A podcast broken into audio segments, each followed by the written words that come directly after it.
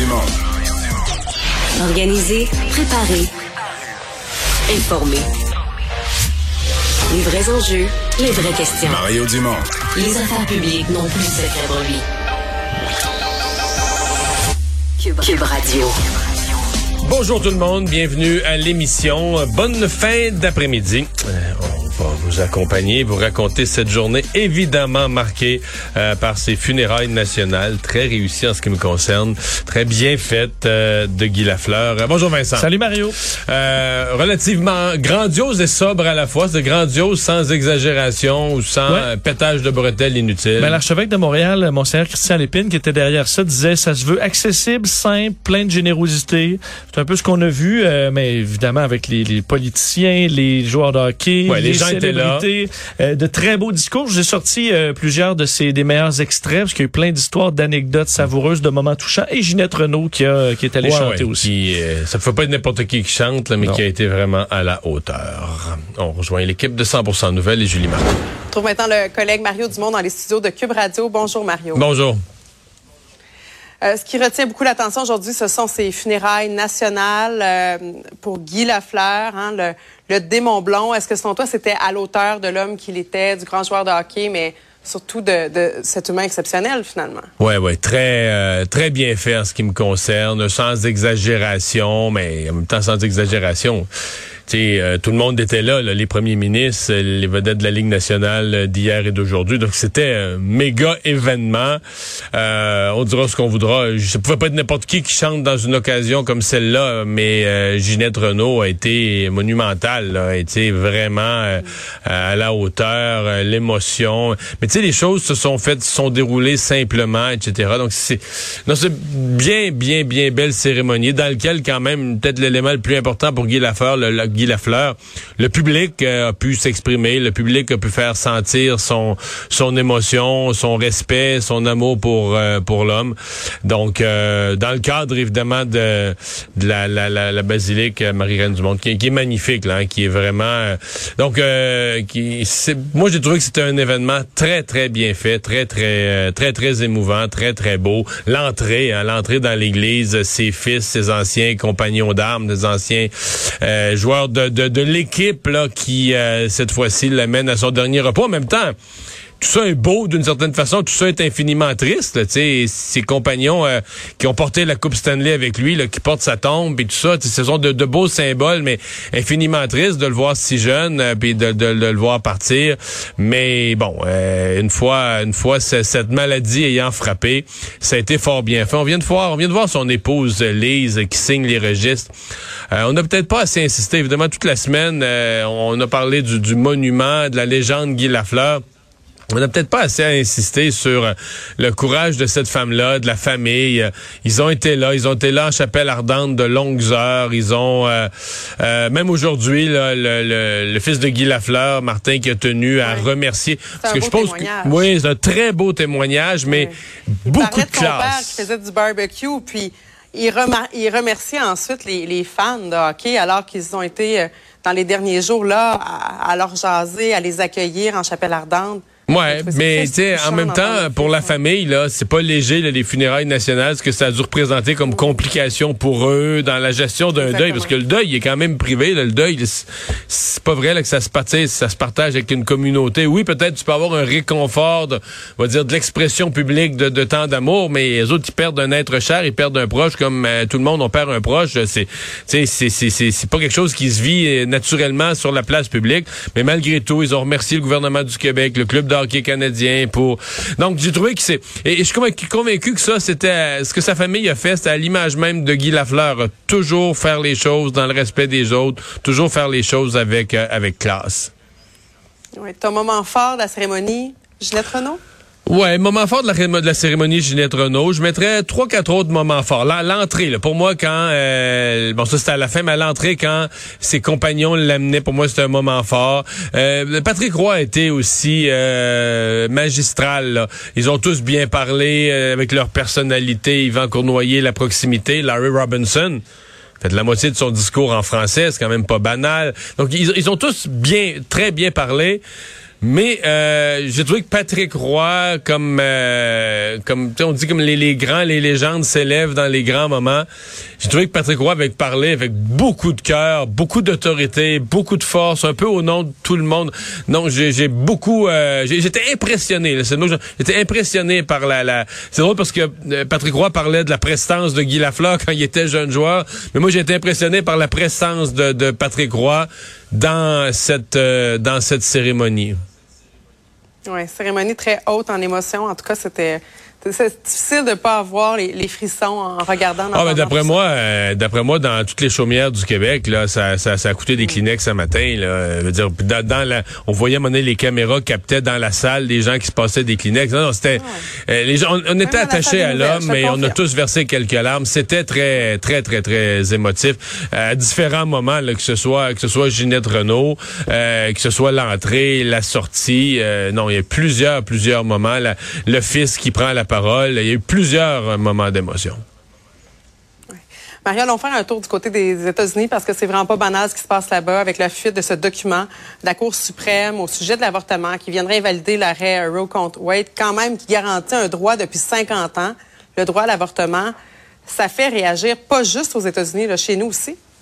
Ouais, quoique euh, ça nous touche pas, euh, ça nous touche pas directement non plus, puis rien de semblable est sur le bord d'arriver euh, chez nous.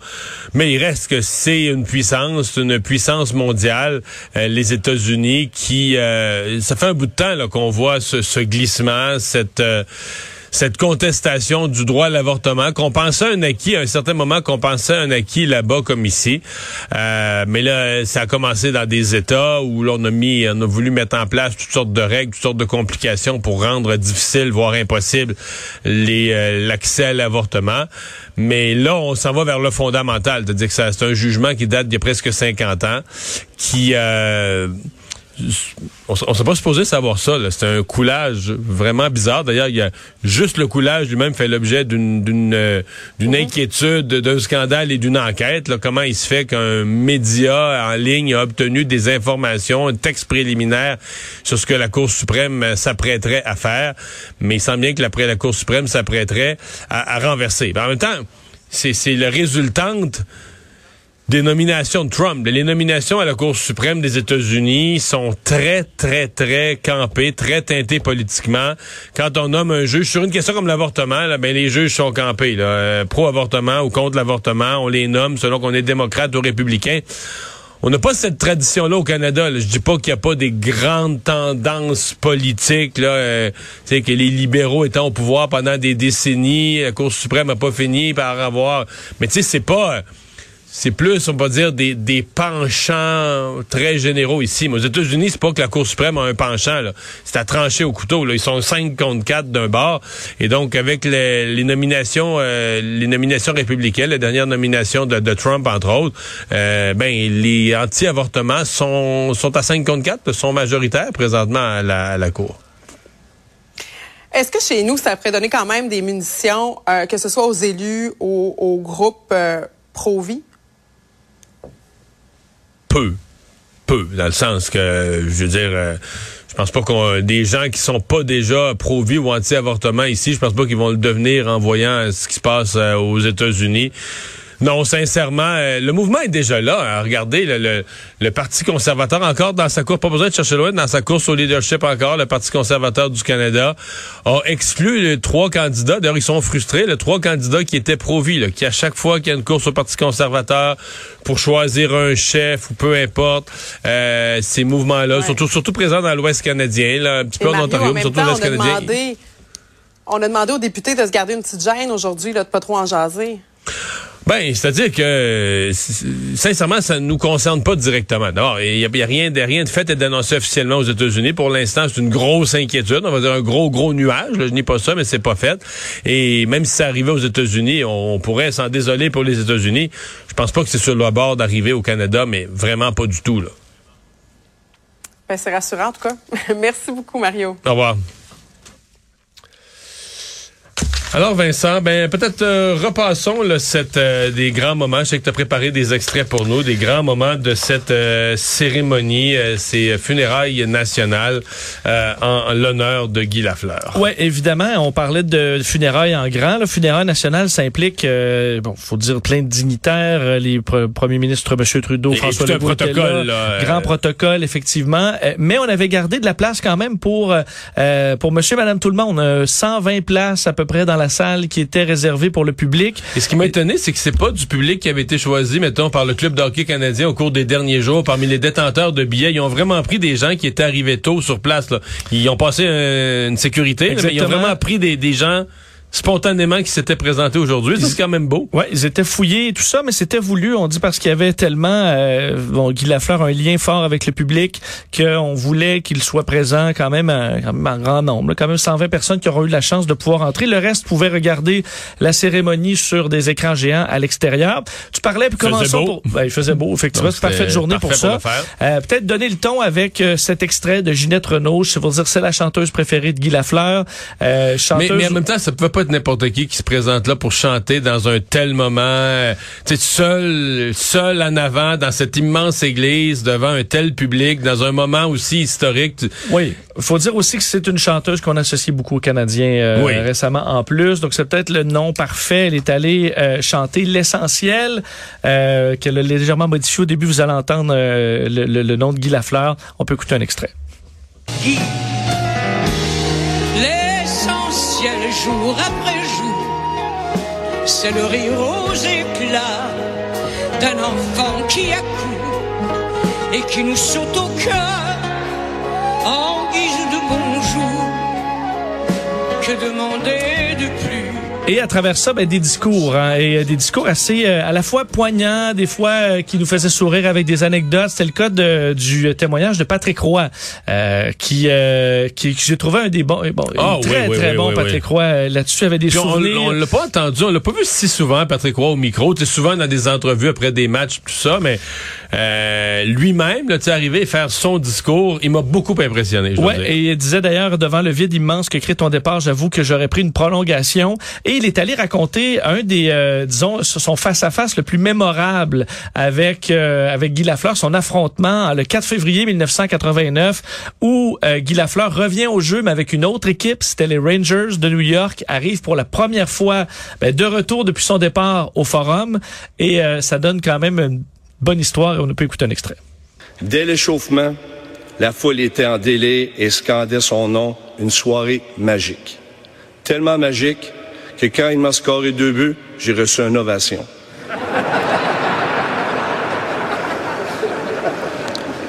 Ce soir-là, j'ai vu un, héros revenir à la maison, retrouver ses partisans et recevoir cette immense dose d'amour avec beaucoup d'humilité. Ce soir-là, au forum, on a tous réalisé à quel point il nous avait manqué. Et euh, il y avait quand même traverser un petit message pour le Canadien puis le Canadien de l'époque. Tu sais, quand on disait la fleur, il disait tout de Patrick Roy aussi. Et Patrick Roy a dit un peu tout comme Lafleur l'aurait fait d'une certaine manière. Là, euh. Oui, moi j'ai vu beaucoup de... Enfin, on peut voir beaucoup de messages à travers ça Là, sur la nouvelle génération du Canadien. Euh, la présence de Larry Robinson aussi. T'as-tu l'extrait? Ben, j'ai un extrait d'une entrevue qui a accordé en français. Euh, dans son discours, il on, peut, on, peut, l'écouter, je t'en parle un extrait de Larry Robinson. J'avais beaucoup de bonnes mémoires de, de Guy. Euh, quand vous jouez 918 euh, matchs euh, ensemble, euh, il y a beaucoup de mémoire. Mais plus que ça, c'est une, une gratuite personne dehors de glace aussi. Il a dit d'ailleurs à, un de nos collègues du Journal de Montréal, il dit, je ne peux pas choisir le plus beau souvenir. C'est un peu comme ouvrir une caisse de bière. C'est difficile de dire laquelle est la meilleure. vraiment sympathique. Mais oui, vraiment sympathique. Et il s'est présenté au micro pour faire un discours parti en français. J'ai dit, ah, c'est vraiment sympathique, il va faire une phrase ou deux en français, ça va être fort apprécié. Je savais qu'à l'époque, mais là, à l'époque, l'époque, c'est les années 70, là. L'époque, j'étais un enfant, là. Je me souviens des entrevues, Larry Robinson parlait un peu français avec un gros accent, puis tout ça, on trouvait ça bon. Gainé, Robinson avait appris le français. Mais là, il, écoute, il a été, il a euh, avec les Kings de Los Angeles, il a eu toutes les, il avec les, les, euh, les Devils du New Jersey, dans toutes sortes de postes. Faut pas croire qu'il parlait français tous les jours avec ces équipes-là. Là. Je sais pas quelle occasion il y a de le pratiquer, de de pas avoir tant d'occasions que ça. Il fait la moitié de son discours en français. Ah ouais, il va dire, Vincent, je me disais, les Suzuki, Caulfield et autres, mais tu sais, moi, j'ai un pardon pour le joueur qui le sait, qui a été signé pour le Canadien pour un essai d'une saison, puis qui se dit, garde, je suis de passage. Ou qui vient d'arriver, là. Ou qui vient d'arriver, mais si t'as 20 ans, là, je, pense à Caulfield et Suzuki, t'as 20 ans, c'est écrit dans le ciel que le public tombe en amour avec toi. Caulfield sort des universités. C'est pas un gars qui est dépourvu de talent, de capacité intellectuelle, de talent. Il était à l'université encore il y a quelques mois. Je veux dire, avec les applications de nos jours, en plus, ah installe une application sur ton cell, là, puis temps dans le vol, dans le vol, dans l'autobus. Apprends le français. Je veux dire. on n'est pas demandant là, quelques phrases. ça va, on, va, avoir les yeux dans l'eau. Pas besoin d'enseigner la littérature là. Tu sais, euh, parler, parler des choses courantes, parler du hockey un peu, des matchs, parler aux partisans, euh, quelques mots. Plutôt que juste aller Montréal une fois dans l'année, là, mettons. Là, parce qu'on voit que Larry Robinson, c'est des entrevues. Non seulement le discours, mais tu le discours, il peut l'avoir Il répondait aux journalistes. répondait aux journalistes. Fait des erreurs, il a son gros accent, c'est lent. Parce que, mais écoute, je sais pas que, je sais même pas comment il a pu le maintenir euh, sans pratiquer aussi peu, ou qu'il y a des occasions autour de lui de le pratiquer qu'on sait pas. Euh, Peut-être te faire entendre Guy Carbonneau aussi, qui, euh, qui avait une bonne, une, bonne anecdote sur le, justement l'arrivée d'un nouveau à travers les légendes et la légende qui était Guy Lafleur et le fait qu'il n'y avait pas d'ego à ce moment-là et qui s'est fait aider, accueillir très bien par la star des stars, Guy Lafleur, à ce moment-là. On peut l'écouter. Quand je suis arrivé au premier camp d'entraînement avec le Canadien, j'ai dû me pincer. Dès les premières journées, on m'avait jumelé avec Steve Shutt et Guy Lafleur. De mémoire, je ne crois pas avoir touché la rondelle une seule fois, de peur de les décevoir. Mais j'étais sur la glace avec mon idole de jeunesse. Ces gars-là venaient de gagner quatre coupes cette année de suite et Guy venait de remporter le Hart Ross, le Connie Smythe, le Trophée Hart, en plus d'avoir été nommé au sein de l'équipe de toile de la nationale à plusieurs reprises. Et malgré ça, il était là et faisait tout en son pouvoir pour que je me sente à ma place. C'était ça, Guy Lafleur. Un superstar, mais aussi one of the boys. Ça, quand même, pour des euh, stars qui peut-être s'en foutent du nouveau qui vient d'arriver, c'est une bonne leçon aussi. Alors, on en reparlera. On en reparlera. d'autres extraits pour vous, mais ça a été assez marquant aujourd'hui.